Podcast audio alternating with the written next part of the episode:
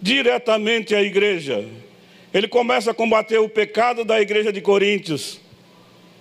Ele começa a combater o pecado que está em Romanos e assim por diante. Ele começa a dar instruções de pais para com filhos, de filhos para com pais. Ele começa a dar instruções de maridos e mulheres, patrões e empregados. A, a Bíblia, ela foi escrita para nós crentes. Essa palavra é uma palavra de advertência para nós. Para nós. Aquele padre alemão, ele estava, estava indignado, indignado, porque a igreja da época ela estava vendendo indulgências, estava vendendo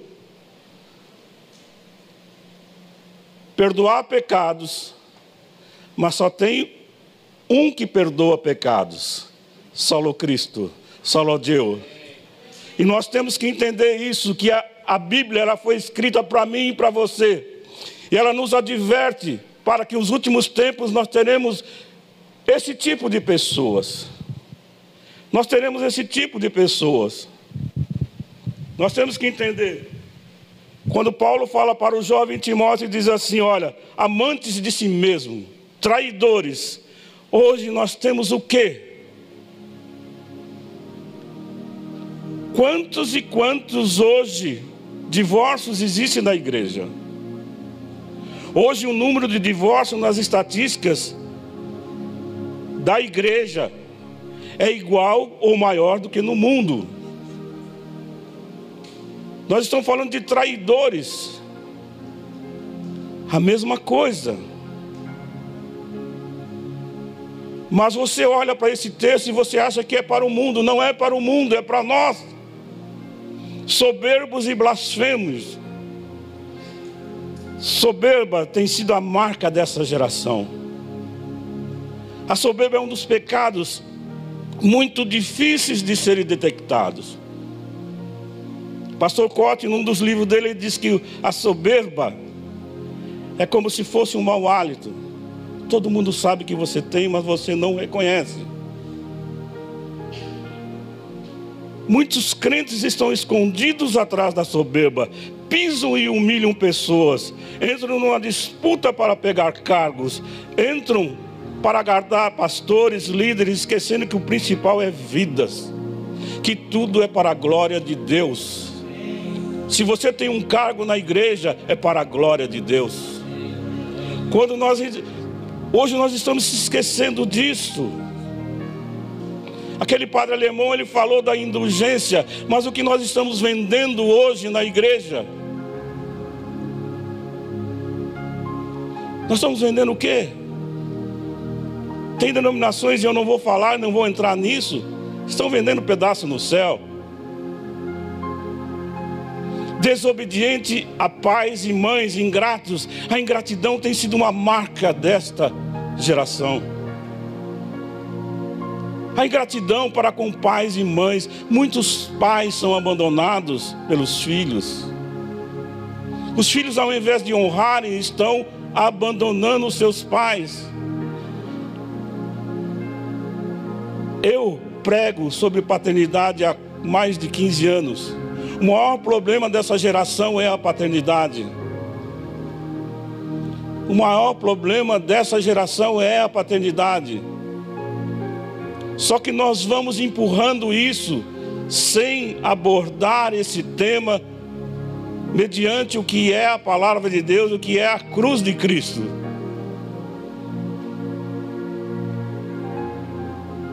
mais amigos dos, dos que deleite do que de Deus.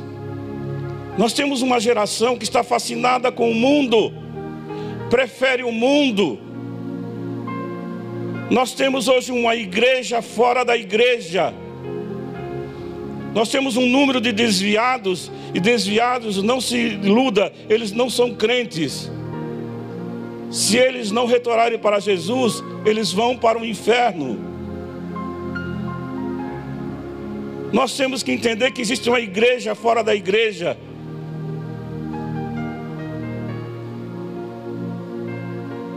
Um juiz da vara criminal de, da, da Serra, ele diz que de dez pessoas que ele atende, ali para dar sentença, seis já conheceram o Evangelho. O número de desviados é maior. Nós achamos, nós queremos o melhor do mundo. Nós estamos preferindo o melhor do mundo. Nós queremos, nós queremos cultuar a Deus e ao mesmo tempo, durante a semana, fazer o que, quiser.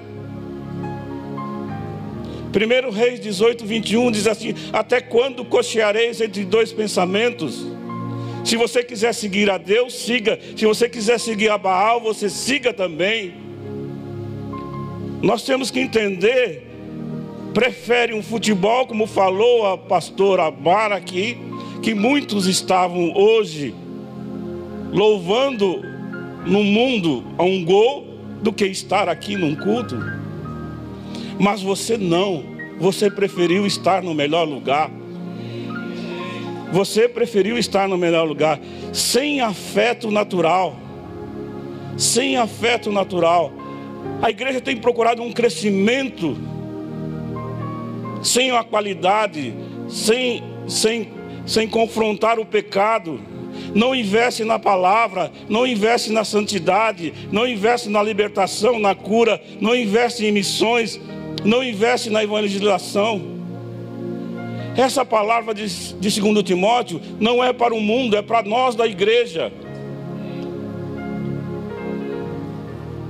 Há grandes teólogos hoje que estão discutindo a veracidade da Bíblia. Estão dizendo que a Bíblia é ultrapassada. Não.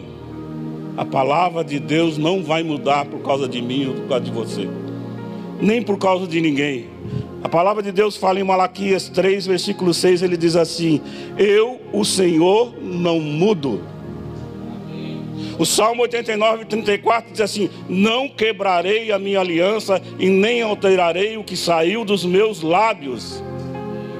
Deus é fiel e Ele nos convoca para que nós sejamos também fiéis. A negligência dessa, dessa geração é uma marca, uma geração da pós-modernidade que tem como homem no centro da sua vontade.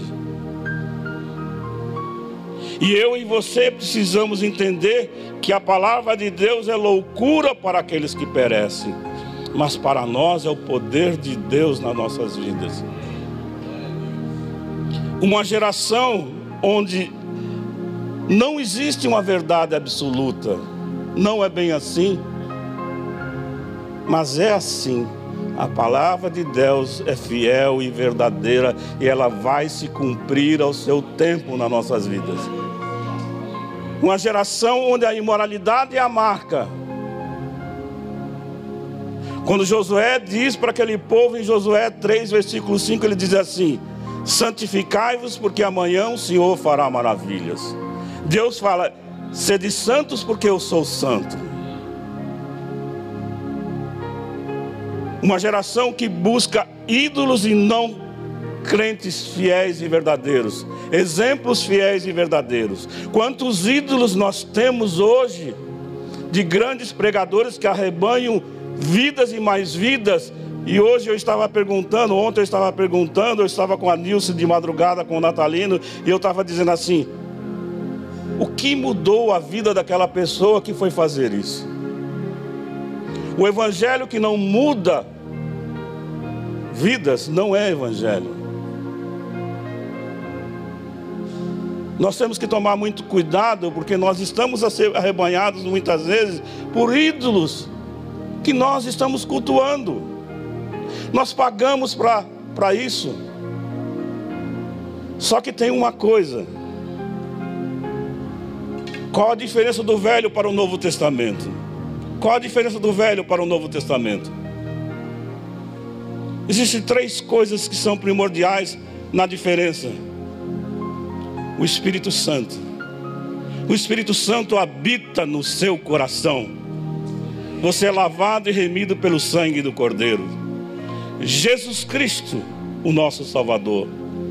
E Jesus Cristo, que é a palavra revelada é a profecia revelada nas nossas vidas. Você não precisa correr atrás de pessoas. Você precisa correr atrás daquilo que é espiritual.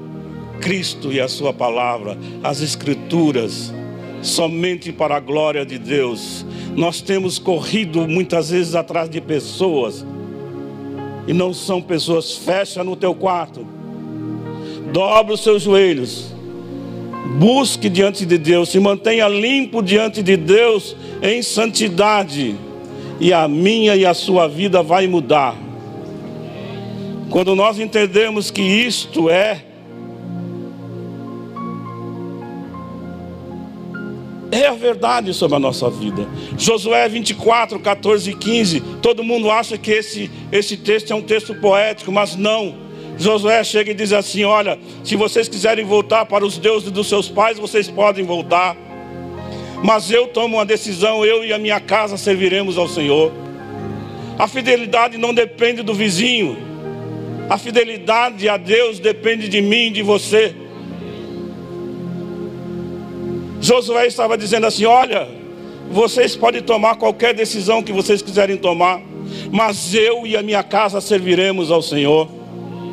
Nós fazemos muitos textos da Bíblia como textos poéticos. Não, não é texto poético, é a palavra revelada de Deus para nossas vidas.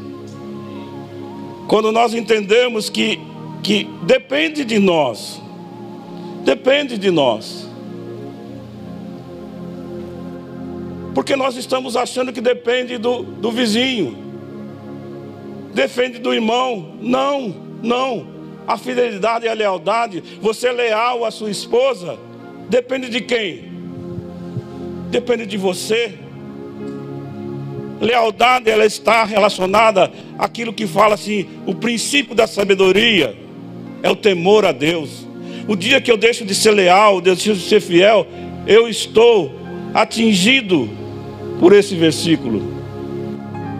É o temor de Deus. O dia que eu deixar de ter o temor de Deus, eu não vou ser fiel a ninguém, nem a mim mesmo. Nós temos que entender que isso tudo, isso tudo, a Bíblia está ali para nos mostrar. Eu, eu, estava falando a semana passada, a semana retrasada, com o, o apóstolo Marcos, nós estávamos saindo do culto aqui e nós estávamos conversando. Eu estava falando para ele que eu fui pregar numa igreja e numa palavra que eu vou dizer o texto para você agora. Daniel 3, de 24 a 30. Não, desculpa, 3, de 16 a 18. Que diz assim: Responderam Sadraque, Mesaque e Abinenegro, e disseram ao rei Nabucodonosor: Não necessitamos te responder sobre esse negócio. Eis que o nosso Deus, a quem servimos, é que pode nos livrar. Ele nos livrará do fogo, do forno do fogo ardente da tua, e da tua mão, ó rei. Se não, fica sabendo, não te serviremos, rei, a teus deuses e nem adoraremos a estátua de ouro que levantaste. Aqueles três jovens, eles estavam prontos para morrer e nunca para pecar. Eu quero perguntar para você aqui, esse texto aqui, eu não vou pregar totalmente o texto, porque eu não tenho tempo, mas ele é uma questão muito simples. Esses jovens, esses jovens estavam sendo levados para a fornalha porque alguns invejosos disseram assim: Olha, nós temos que fazer alguma coisa. E fizeram o rei assinar um decreto que quando passasse a estátua dele, todo mundo tinha que se dobrar. Mas a história desses jovens não começou aqui. E eu queria dizer para mim, para você, eu sou pai, sou avô. Eu queria dizer para você que a história desses jovens não começou aqui. Esses jovens vieram para a Babilônia, eles eram nobres, nobres, mas não e foram escravizados para a Babilônia. Foram escolhidos para ir para a Babilônia. Para destruir tudo aquilo que eles tinham construído. Mas eles tomaram uma decisão, eles já tinham decidido no seu coração. Quando eles chegaram lá, eles disseram para, para o eunuco, diz assim, olha, nós não vamos, não queremos as suas comidas, nós não queremos as suas bebidas. Eles decidiram ali, dizendo assim: Ó, eu não vou se contaminar. Mas aqueles jovens não tinha começado ali, tinha começado em casa há muitos anos, em Israel, com seus pais, doutrinando eles a fidelidade a Deus. Nós estamos hoje numa geração que está terceirizando a educação dos seus filhos. Acha que a educação ela pertence à igreja, acha que a educação pertence ao Estado. E vamos entregando a nossa juventude para pessoas que não têm o temor de Deus. Só que a responsabilidade é sua de apresentar a Cristo para estas crianças.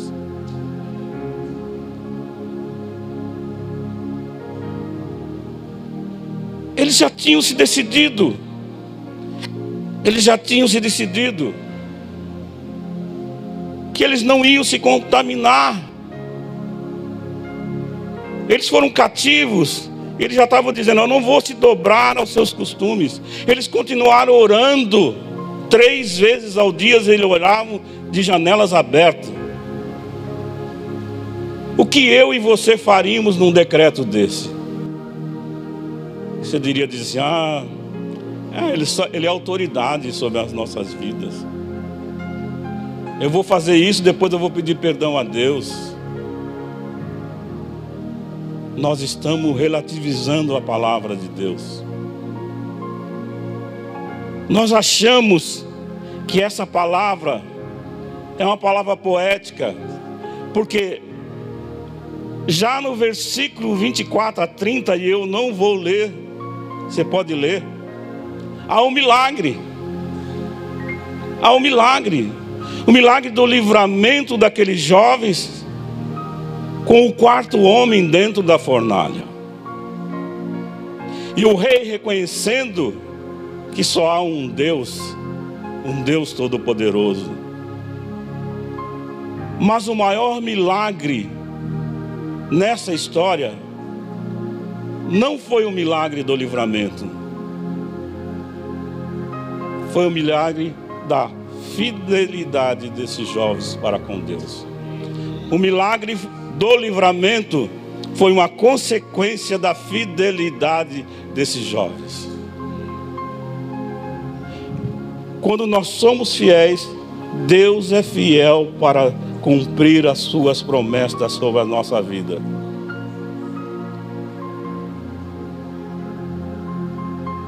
Até quando nós vamos cochear entre dois pensamentos? Até quando nós vamos cochear entre dois pensamentos? Elias chegou para aquele povo e disse assim: Olha, até quando? Até quando nós vamos negligenciar na oração? Até quando nós vamos negligenciar na, oração, na adoração ao nosso Deus? Chega de desculpas. Nós não temos tempo, Jesus está às portas. Abre a sua boca, lute pela sua família, lute sobre a sua casa, sobre o seu casamento, sobre o seu emprego. A intenção do diabo é calar a minha e a sua boca. Como eles queriam calar aqueles jovens. Nada vai mudar se nós não mudarmos a nossa atitude. Nada vai mudar na nossa nação, não vai mudar na nossa vida se não for pela a igreja. E a igreja é eu e você.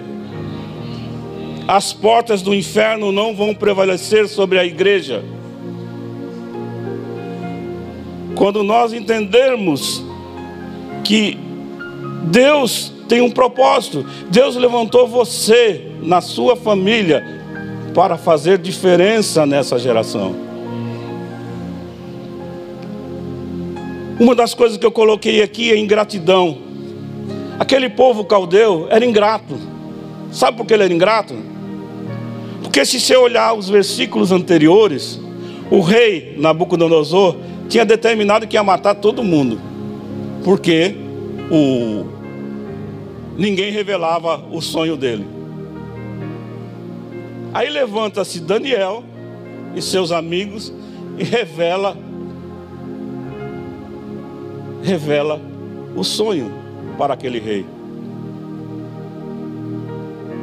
E aqueles mesmos algozes de Sadraque, Mesaque e Abednego eram os mesmos que iam morrer. Não seja ingrato. Lembre-se de onde Deus te tirou. Eu sei de onde Deus me tirou. Quando Jesus cura os dez leprosos, somente um volta para agradecer. Essa geração tem sido uma geração ingrata. Se converte numa igreja, está andando e fica pulando de galho em galho. Não é grato a ninguém, não é grato a pastor, não é grato à liderança, não é grato a ninguém.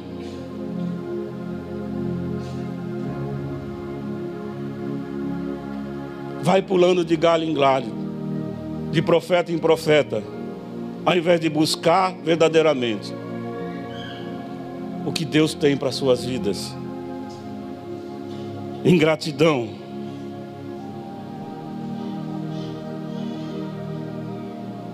As pessoas fiéis entendem que fidelidade é uma questão inegociável. Fidelidade é inegociável. Até quando seremos infiéis diante de Deus? Infiéis nos dízimos, nas ofertas, infiéis aos nossos cônjuges, infiéis a líderes, a pastores, a igreja. Eu volto a falar para você, a, pior, a principal lição desse texto não é o livramento miraculoso, mas é a fidelidade inegociável o livramento de uma foi uma consequência da fidelidade leal a Deus.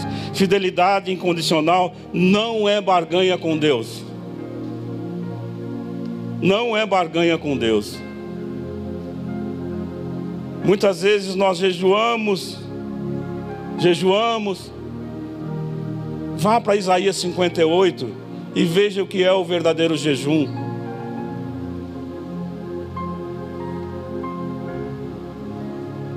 Nós muitas vezes estamos dizendo, ah, eu vou largar minha Coca-Cola. Cuidado. Tenha um propósito e faça o verdadeiro jejum que vai transformar a sua vida. O jejum é para transformar as nossas vidas. A fidelidade de Deus muitas vezes vai nos levar à fornalha, a sermos rejeitados mas o nosso compromisso não é o sucesso, mas com a fidelidade com Deus. Ceder à pressão pode destruir a sua vida mais do que o fogo da fornalha. Muitos jovens hoje têm sido instados a se embriagarem com os amigos, perder a sua virgindade antes do casamento, tentados a ouvir músicas maliciosas do mundo, o mundo tem a sua própria fornalha. O mundo tem a sua própria fornalha. Mas eu queria dizer para você que no versículo 13 a 18, e eu não vou ler por causa do tempo, 13 a 18 fala da lealdade a Deus. Lealdade. Você não foi chamado para ser advogado de Deus, mas testemunha de Deus. Você foi chamado para ser testemunha de Deus. Muitas vezes nós estamos negligenciando, nós vamos negligenciar a nossa fé. Cuidar da fé não é a razão. Aqueles três jovens, eles não discutiram com o rei, eles só chegaram para o rei e disseram assim: Olha, se Deus quiser, Ele vai nos livrar, mas se não quiser, eu vou virar churrasco. Eles não chegaram para o rei e disseram assim: Está amarrado, rei. Eles não chegaram para o rei, disseram, eu dou uma ordem, eu rejeito isso, eu repreendo isso. Não, eles dependiam de Deus e você e eu temos que depender de Deus. Nós temos que depender de Deus e as suas promessas para nossas vidas. Deus tem promessa para mim e para você. A fé não deve ser uma arrogância. Ele tem que ser sem arrogância. Não decretar. Decretar para quê? Você depende de Deus. Muitas vezes nós estamos decretando algo e nós não, não, não, não agimos você fala assim, em nome de Jesus, em nome. Agora você conhece o caráter de Jesus? Para você inquirir um nome, você tem que conhecer o caráter dele e fazer parte desse caráter. Humilde, sofredor.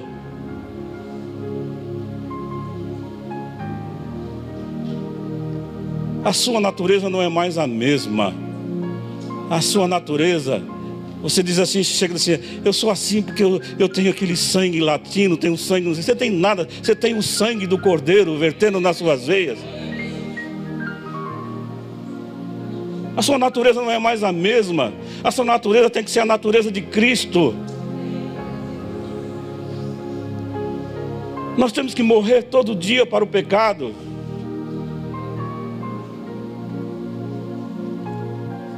Você não deve, você só deve ser fiel a Deus, você deve ser fiel a Deus, não pelo que Deus faz, mas pelo que Deus é. Deus aqui, aqueles jovens, eles não serviam a Deus por causa dos benefícios recebidos. A religião não era um negócio para eles, não era uma barganha. Eles serviam a Deus por causa do caráter de Deus. Você deve fazer o que é certo e deixar as consequências nas mãos de Deus. Não queira negociar com aquilo que não está nas suas mãos. Aqueles jovens eles sabiam que aquilo ali não estava nas mãos dele, estava nas mãos de Deus. Nas mãos de Deus. Nossa função é sermos fiéis, não administrar resultados. É melhor ser morto prematuramente e encontrar um reto juiz em paz do que viver um pouco mais e encontrá-lo em terror. Muitos hoje, por causa desse estigma hoje, o homem segundo a sua sua vontade está querendo fazer a sua vontade. Tem abandonado os casamentos, tem abandonado famílias. Mas um dia se encontrarão com o reto juiz.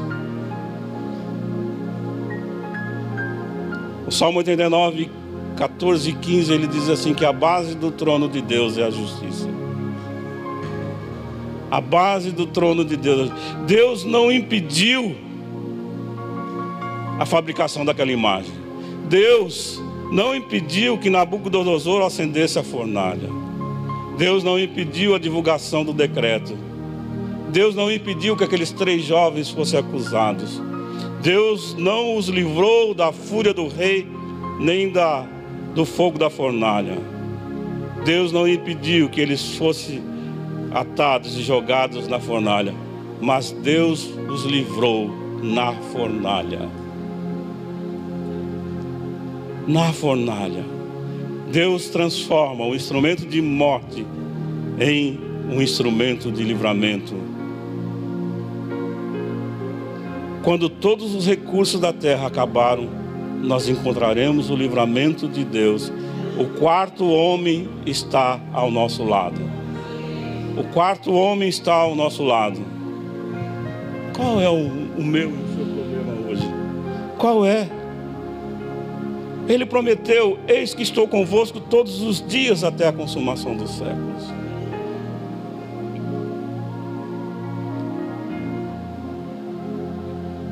Josué 24, 14 e 15, ele diz assim: Vocês podem voltar para os deuses dos seus pais, mas eu tomo uma decisão.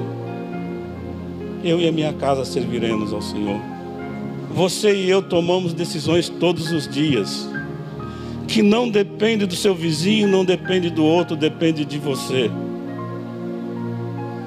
Se depender de mim e de você, a sua família vai andar com Deus?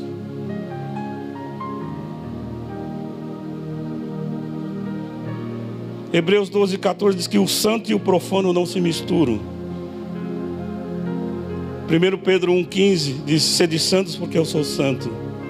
Hebreus 12, 14 fala que o santo e o profano não se misturam. O Salmo 101, 3 diz: Não porei sobre os seus olhos o que é imundo. Revela o cuidado de Deus na santidade de um povo. O que eu e você temos deixado entrar nas nossas casas? O que eu e você temos deixado? O que tem, o que, o que tem entrado na sua casa é para a glória de Deus? O que tem entrado na sua televisão é para a glória de Deus?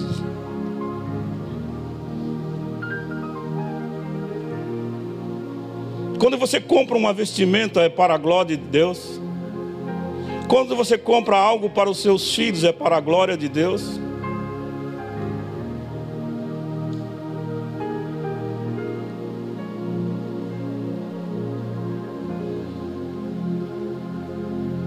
Você pode e eu podemos frequentar igreja, mas isso não é suficiente. O que era pecado na minha geração continua sendo pecado. Nós fomos se acostumando com o pecado. Ao longo dos anos, eu tenho 70 anos, nem parece, parece que eu tenho uns 15, não é isso? Mas o que era pecado, o que eu via naquele bairro pobre de São Paulo, continua sendo pecado. O adultério continua sendo pecado, a fornicação continua sendo pecado, o homossexualismo continua sendo pecado. Mas nós vamos se acostumando. Nós vamos se acostumando.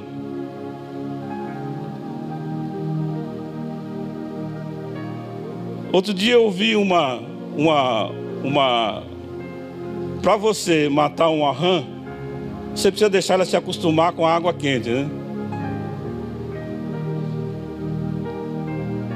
esquentando aos poucos, porque ela vai morrer. E nós estamos da mesma forma. Nós estamos se acostumando com o pecado. Nós vamos se ajustando à sociedade. Muitos crentes hoje veem novelas, veem reality shows e começam a, a, a torcer para o adulto, começam a torcer para o profano. Mas a palavra de Deus é a verdade. Malaquias 3, 6 diz: Eu, o Senhor, não mudo. Deus não muda. Deus não muda. Deus não muda. O que nós vamos fazer diante de tudo isso? Você tem promessas de Deus para a sua vida, você tem promessa de Deus para a sua casa, você tem promessa de Deus para os seus filhos. Nossos filhos não são para a perdição, mas são para a glória de Deus.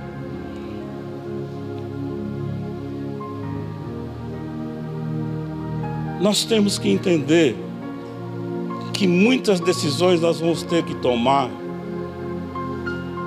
para buscar a fidelidade e a lealdade a Deus. Tem pecados que hoje nós vamos ter que lutar. Lutar, você vai ter que buscar ajuda. Você vai ter que bater o pé e dizer: aqui não, eu sou lavado e remido pelo sangue do Cordeiro. Hoje nós dissemos aos quatro cantos que nós não temos tempo. Será que, se depender de mim e de você, nós vamos passar menos tempo diante da televisão e mais tempo com a Bíblia e a sua leitura?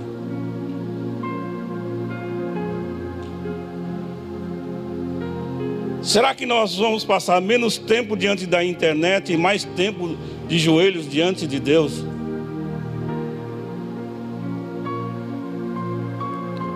Nós vamos passar menos tempo buscando as coisas fúteis e buscar aquilo que é prioridade para a sua família?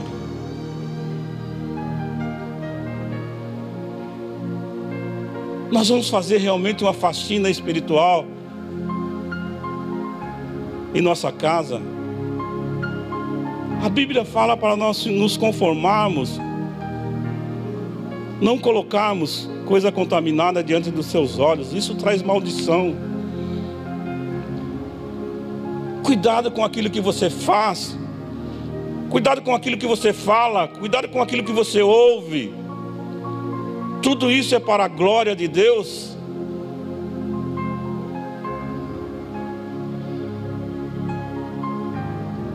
Nós precisamos tomar uma, uma, uma, uma decisão de restaurar o altar de Deus na nossa casa.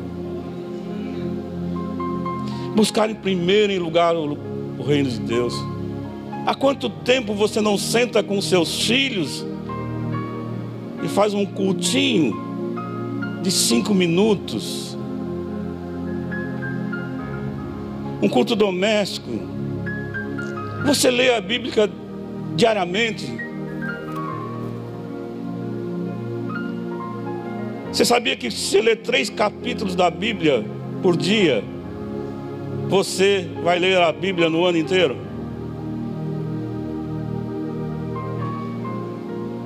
Você tem prazer de vir aqui na casa do Senhor?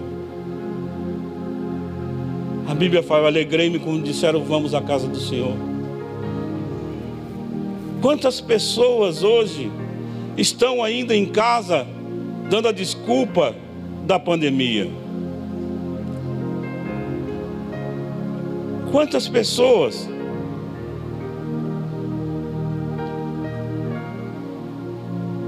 restaurar o altar? Se depender de mim, eu renovo a minha aliança com o Senhor. Vou restaurar o culto da minha casa. Josué firmou uma aliança com Deus. Ele diz assim: Olha, eu e a minha casa serviremos ao Senhor.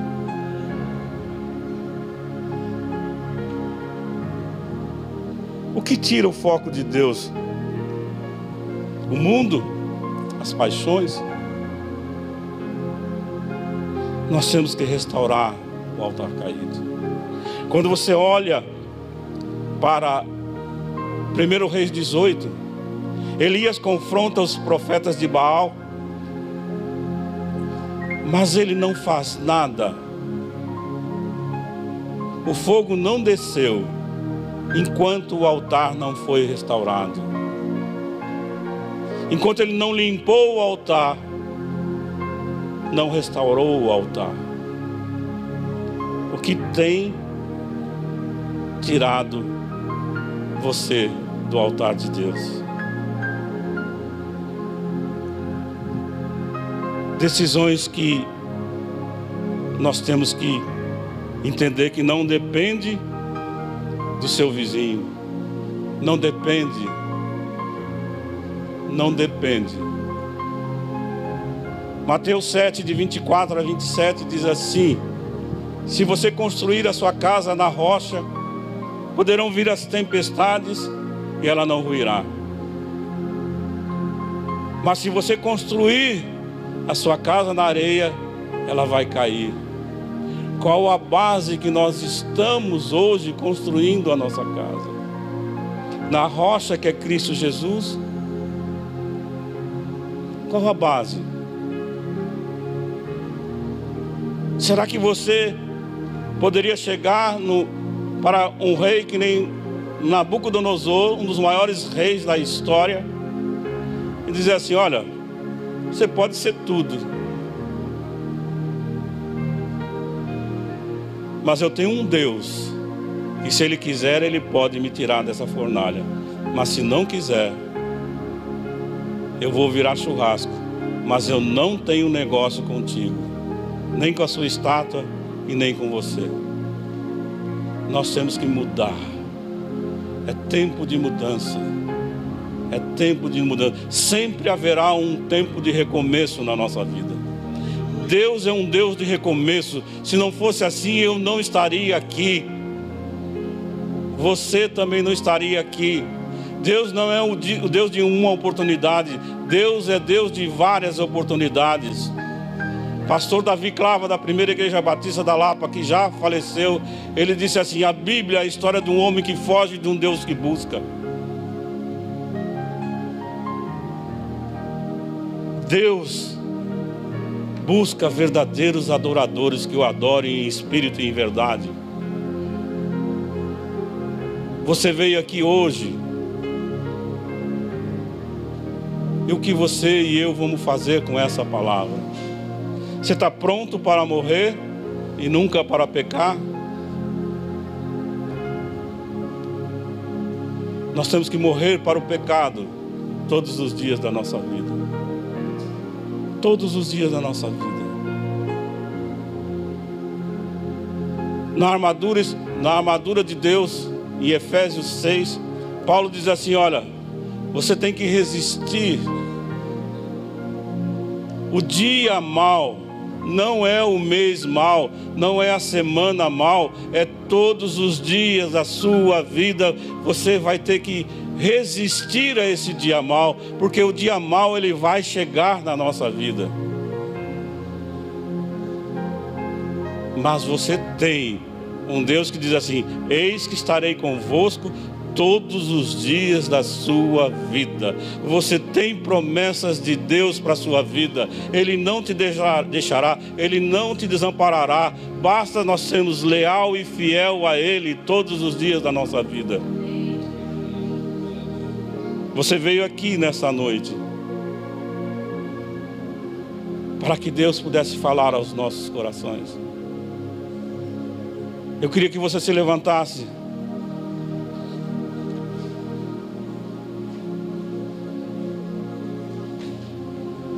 Eu queria que você se levantasse. Eu queria perguntar: você tem promessas de Deus para a sua vida? O que te aflige hoje? Por onde será que o inimigo ele atacou você na sua fidelidade para com Deus? Haverá um tempo de recomeço na nossa vida. Sempre haverá um tempo de recomeço na nossa vida.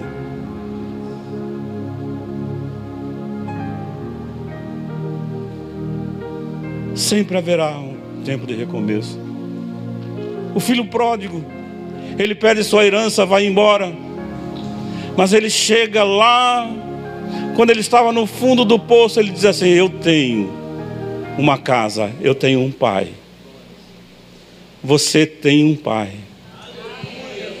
Você tem um pai. Ele é seu pai. Ele não é seu padrasto, ele é seu pai. Você tem a Jesus. Jesus morreu naquela cruz por mim e por você. Será que nós entendemos tudo isso?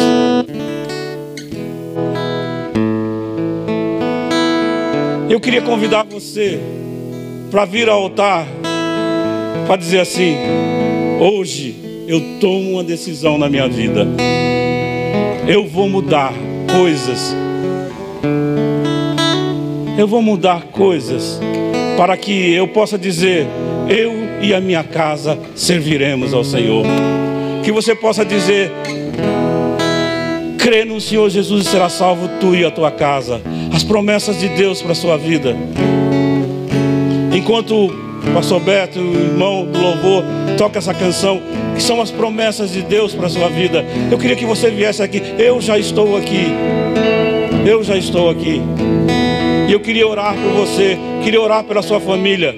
Traga sua esposa, traga seus filhos.